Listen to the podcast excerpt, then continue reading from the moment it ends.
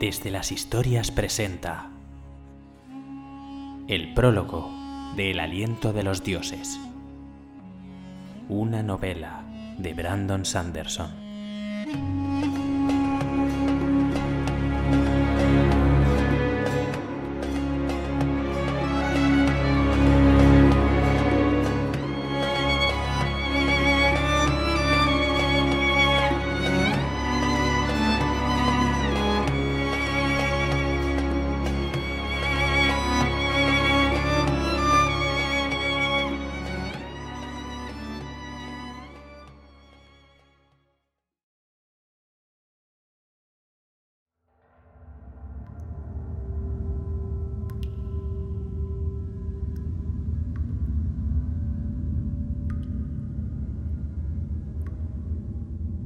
Es curioso cuántas cosas empiezan conmigo siendo arrojado a la cárcel.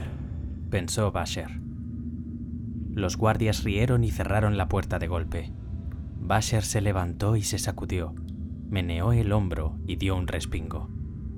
Aunque la mitad inferior de la puerta era de gruesa madera, la superior tenía barrotes, y pudo ver a los tres guardias abrir su mochila y rebuscar entre sus pertenencias.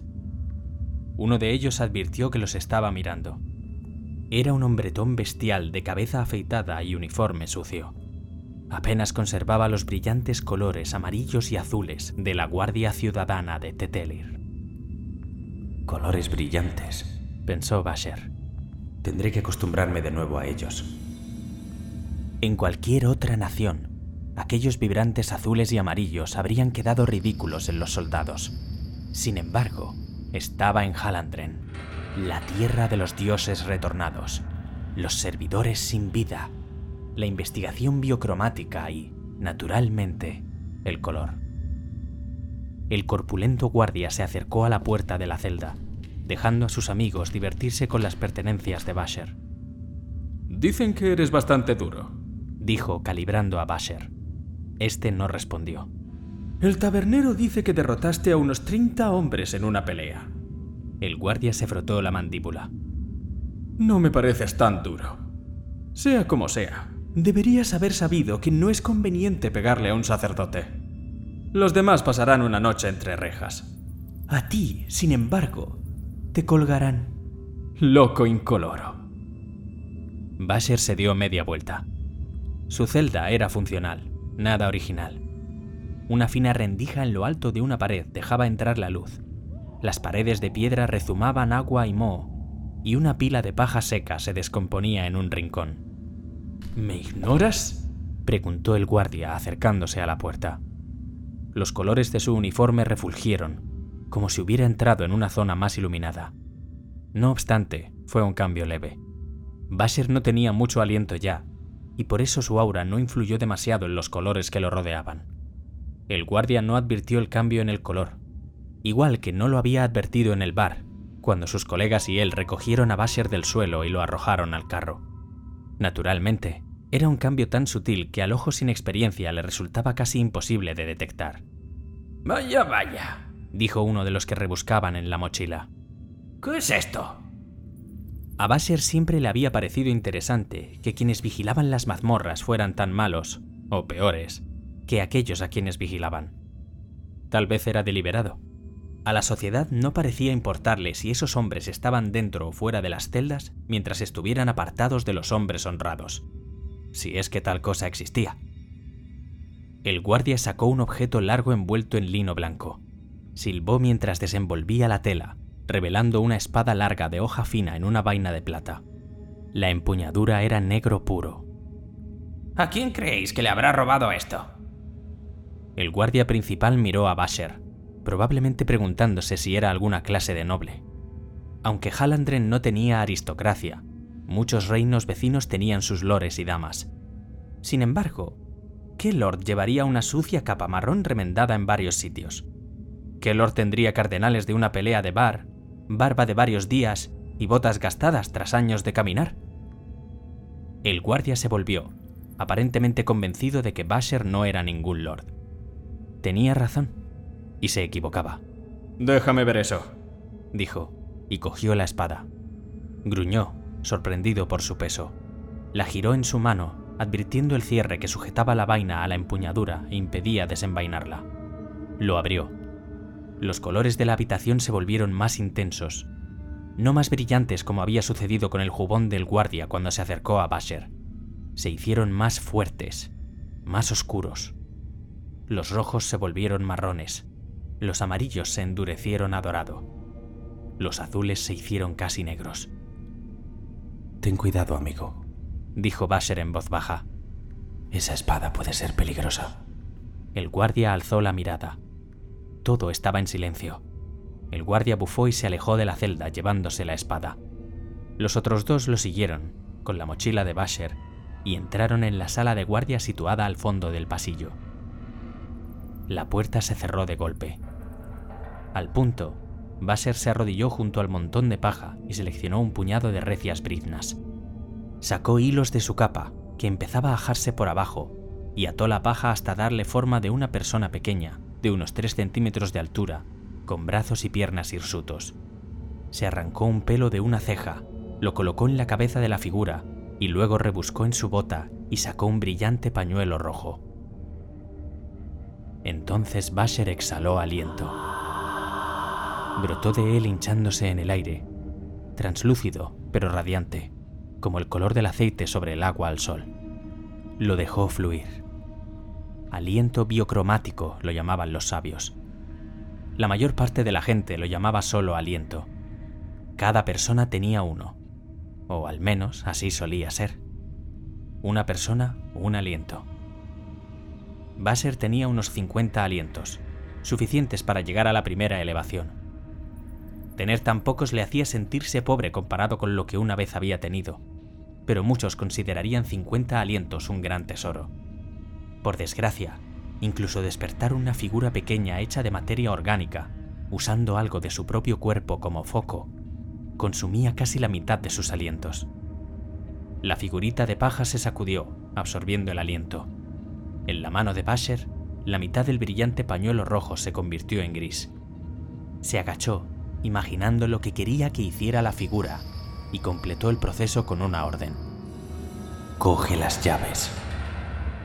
La figura de paja se levantó y alzó su única ceja hacia Basher. Este señaló la sala de los guardias, donde se oían gritos de sorpresa. No hay mucho tiempo, pensó. La personita de paja corrió por el suelo, saltó y se escurrió entre los barrotes. Basher se quitó la capa y la colocó en el suelo. Tenía la forma perfecta de una persona, marcada con desgarrones que recreaban las cicatrices del cuerpo de Basher la capucha cortada con agujeros que hacían las veces de sus ojos. Cuanto más se parecía un objeto a la hechura y la forma humana, menos alientos necesitaba para despertar. Se agachó, tratando de no pensar en los días en que tenía suficientes alientos para despertar sin que le importara la forma ni el enfoque. Esa había sido una época diferente. Con un respingo, se arrancó unos pelos de la cabeza y los esparció por la capucha de la capa. Una vez más exhaló aliento. Necesitó el resto de su aliento. Sin él, la capa temblando, el pañuelo perdiendo el resto de su color, se sintió más tenue. Sin embargo, perder el aliento no provocaba un desenlace fatal. De hecho, los alientos extra que usaba habían pertenecido una vez a otra gente. Basher no sabía a quiénes, no había recolectado esos alientos él mismo. Se los habían dado, como se suponía que funcionaban esas cosas. No podías tomar alientos por la fuerza. Estar vacío de aliento lo cambió, en efecto. Los colores ya no le parecían tan brillantes. No podía sentir el bullir de la gente deambulando arriba en la ciudad, una conexión que normalmente daba por hecha. Era la conciencia que todos los hombres tenían de otros, esa cosa que susurraba una advertencia en la modorra del sueño cuando alguien entraba en la habitación. En Basher, ese sentido se había amplificado 50 veces. Y ahora había desaparecido, absorbido por la capa y la personita de paja, para darles poder. La capa se agitó. Basher se agachó. Protégeme, ordenó, y la capa se quedó quieta. Se levantó y volvió a ponérsela la figura de paja regresó a la ventana. llevaba un gran aro con llaves. Sus piececitos estaban manchados de rojo. La sangre escarlata le parecía ahora a Basher más oscura. Cogió las llaves. Gracias, dijo. Siempre daba las gracias. No sabía por qué, sobre todo considerando lo que hacía a continuación. Tu aliento, a mí, ordenó, tocando el pecho de la personita. En el acto, la figura cayó al suelo, despojada de vida, y Basher recuperó su aliento. El familiar sentido de conciencia regresó, el conocimiento de conexión, de encaje.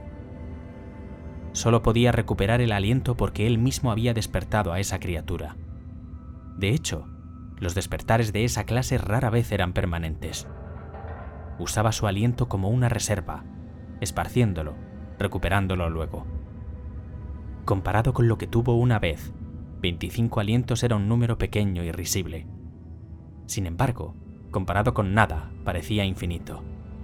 Se estremeció de satisfacción. Los gritos de los guardias se apagaron. Las mazmorras quedaron en silencio. Tenía que empezar a moverse. Basher metió la mano entre los barrotes y usó las llaves para abrir la celda. Empujó la gruesa puerta y corrió por el pasillo, dejando la figura de paja olvidada en el suelo.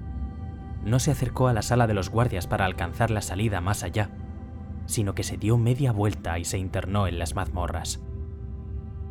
Esta era la parte más incierta de su plan, Encontrar una taberna que fuera frecuentada por los sacerdotes de los tonos iridiscentes había sido bastante fácil. Meterse en una pelea de bar y luego golpear a uno de aquellos sacerdotes resultó igualmente sencillo. Halandren se tomaba muy en serio a sus figuras religiosas, y Basher se había ganado no el habitual encierro en la cárcel local, sino un viaje a los calabozos del Rey Dios. Conociendo la clase de hombres que solían proteger esos calabozos, sabía que intentarían desenvainar a sangre nocturna. Eso le había dado la distracción que necesitaba para conseguir las llaves. Pero ahora venía la parte impredecible. Se detuvo, la ondulación de la capa despierta. Fue fácil localizar la celda que quería, pues a su alrededor un gran parche de piedra había perdido el color, dejando ambas paredes y puertas de un gris opaco. Era un lugar ideal para aprisionar a un despertador, pues la ausencia de color significaba ausencia de despertar. Basher se acercó a la puerta y se asomó a los barrotes. Un hombre colgaba del techo por los brazos, desnudo y encadenado. Su color era vibrante a los ojos de Basher, su piel de un pardo puro, sus magulladuras, brillantes manchas azul y violeta. El hombre estaba amordazado. Otra precaución. Para despertar, necesitaría tres cosas aliento, color y orden. Las armonías y los tonos lo llamaban algunos. Los tonos iridiscentes, la relación entre color y sonido. Había que dar una orden clara y firme en la lengua materna del despertador. Cualquier tropiezo, cualquier mala pronunciación, invalidaría el despertar. El aliento brotaría, pero el objeto no podría actuar. Basher empleó las llaves de la prisión para abrir la puerta de la celda y entró. El aura de ese hombre hacía que los colores se volvieran más brillantes cuando estaban cerca. Cualquiera podría advertir un aura tan fuerte, aunque era más fácil para alguien que hubiera alcanzado la primera elevación. No era el aura biocromática más fuerte que veía Basher. Esas pertenecían a los retornados, conocidos como dioses aquí en Halandren. Con todo, la biocroma del prisionero era muy impresionante y mucho, mucho más fuerte que la del propio Basher. El prisionero contenía un montón de alientos, cientos y cientos. El hombre se balanceaba en sus ataduras, estudiando a Basher, los labios amordazados y sangrantes. Tras una breve vacilación, Basher extendió la mano y retiró la mordaza. Tú, susurró el prisionero, tosiendo a duras penas. ¿Vienes a liberarme? No, Var, dijo Basher en voz baja. Vengo a matarte. Bar bufó. El cautiverio no había sido fácil para él. La última vez que Basher lo había visto, Bar estaba rechoncho. A juzgar por su cuerpo demacrado, llevaba algún tiempo sin comer. Los cortes, magulladuras y marcas de quemaduras en su carne eran recientes. Pero la tortura y la expresión acosada en sus ojos rodeados de bolsas revelaban una solemne verdad. El aliento solo podía ser transferido voluntariamente, con una orden expresa. Esa orden, sin embargo, podía ser animada. Así que me juzgas, graznó Bar. como hace todo el mundo. Tu fracasada rebelión no es asunto mío. Solo quiero tu aliento. Tú y toda la corte de Halandren. Sí, pero no vas a dárselo a uno de los retornados. Vas a dármelo a mí, a cambio de que te mate. No me parece un buen trato. Había dureza, un vacío emocional en Bar que Basher no había visto la última vez que se separaran, años antes. Qué extraño, Pensó. que al final, después de todo este tiempo, encuentre algo en él con lo que pueda identificarme. Mantuvo las distancias con Bar. Ahora que su voz estaba libre, podía ordenar. Sin embargo, solo tocaba las cadenas de metal, y el metal era difícil de despertar. Nunca había estado vivo y no tenía forma humana. Incluso durante el momento culminante de su poder, Basher solo había podido despertar metal en unas pocas ocasiones. Naturalmente, algunos despertadores muy poderosos podían dar vida a objetos que no tocaban, pero que estaban al alcance de su voz. Eso, sin embargo, requería la novena elevación. Ni siquiera Bar tenía tanto aliento. De hecho, Basher solo conocía a una persona viva que lo tuviera. El Rey Dios en persona. Eso significaba que Basher probablemente estaba a salvo. Bar poseía una gran riqueza de aliento, pero no tenía nada que despertar. Basher rodeó al hombre encadenado, sintiendo dificultad para no mostrar compasión alguna. Bar se había ganado su destino. Sin embargo, los sacerdotes no lo dejarían morir mientras contuviera tanto aliento. Si moría, se desperdiciaría, se perdería, sería irrecuperable. Ni siquiera el gobierno de Halandren, que tenía leyes tan estrictas sobre la compra y el traspaso de alientos, podía dejar que semejante tesoro se perdiera. Lo deseaban tanto que retrasaban la ejecución incluso de un criminal tan notorio como Bar. Dentro de poco se maldecirían a sí mismos por no haberlo vigilado mejor. Pero claro, Basser llevaba dos años esperando una oportunidad como esa. ¿Y bien? Preguntó Bar. Dame el aliento. Respondió Basher, dando un paso adelante. Bar bufó. Dudo que tengas la habilidad de los torturadores del Rey Dios. Y llevo dos semanas resistiéndolos. Te sorprendería, pero eso no importa. Vas a darme tu aliento. Sabes que solo tienes dos opciones. Dármelo a mí o dárselo a ellos. Bar retorció las muñecas girando lentamente, en silencio. No tienes mucho tiempo para pensártelo. De un momento a otro, alguien descubrirá a los guardias muertos ahí fuera. Sonará la alarma. Te dejaré. Volverán a torturarte y acabarás por romperte. Entonces todo el poder que has acumulado irá a la misma gente que juraste destruir. Bar miró al suelo. Basser lo dejó reflexionar unos instantes y pudo ver que la realidad de la situación le quedaba clara. Finalmente, Bar lo miró. Esa cosa que llevas está aquí, en la ciudad. Basser asintió. Los gritos que oí antes los causó ella. Basser volvió a sentir. ¿Cuánto tiempo estarás en Tetelir? Una temporada. Un año, tal vez. ¿La usarás contra ellos? Mis objetivos son cosa mía, Bar. ¿Aceptarás mi trato o no? Una muerte rápida a cambio de esos alientos. Una cosa te prometo. Tus enemigos no los tendrán. Bar guardó silencio. Es tuyo. Susurró finalmente. Basher se acercó, posó la mano sobre la frente de Bar, cuidando de que ninguna parte de sus ropas tocara la piel del hombre, no fuera a ser que absorbiera el color para despertar. Bar no se movió. Parecía aturdido. Entonces, justo cuando Basher empezaba a pensar que había cambiado de opinión, Bar exhaló aliento. El color se borró de él. La hermosa iridiscencia, el aura que le hacía parecer majestuoso a pesar de sus ligaduras y cadenas, fluyó de su boca, flotando en el aire, titilando como bruma. Basher la absorbió, cerrando los ojos. Mi vida a la tuya, Ordenó Bar, un atisbo de desesperación en la voz. Mi aliento es tuyo. El aliento fluyó hacia Basher y todo se volvió brillante. Su capa marrón pareció de pronto intensa y rica en color. La sangre del suelo era intensamente roja, como en llamas. Incluso la piel de Bar parecía una obra maestra de color. La superficie marcada por profundos pelos negros, magulladuras azules y nítidos cortes rojos. Habían pasado años desde la última vez que Basher sintiera tanta... vida.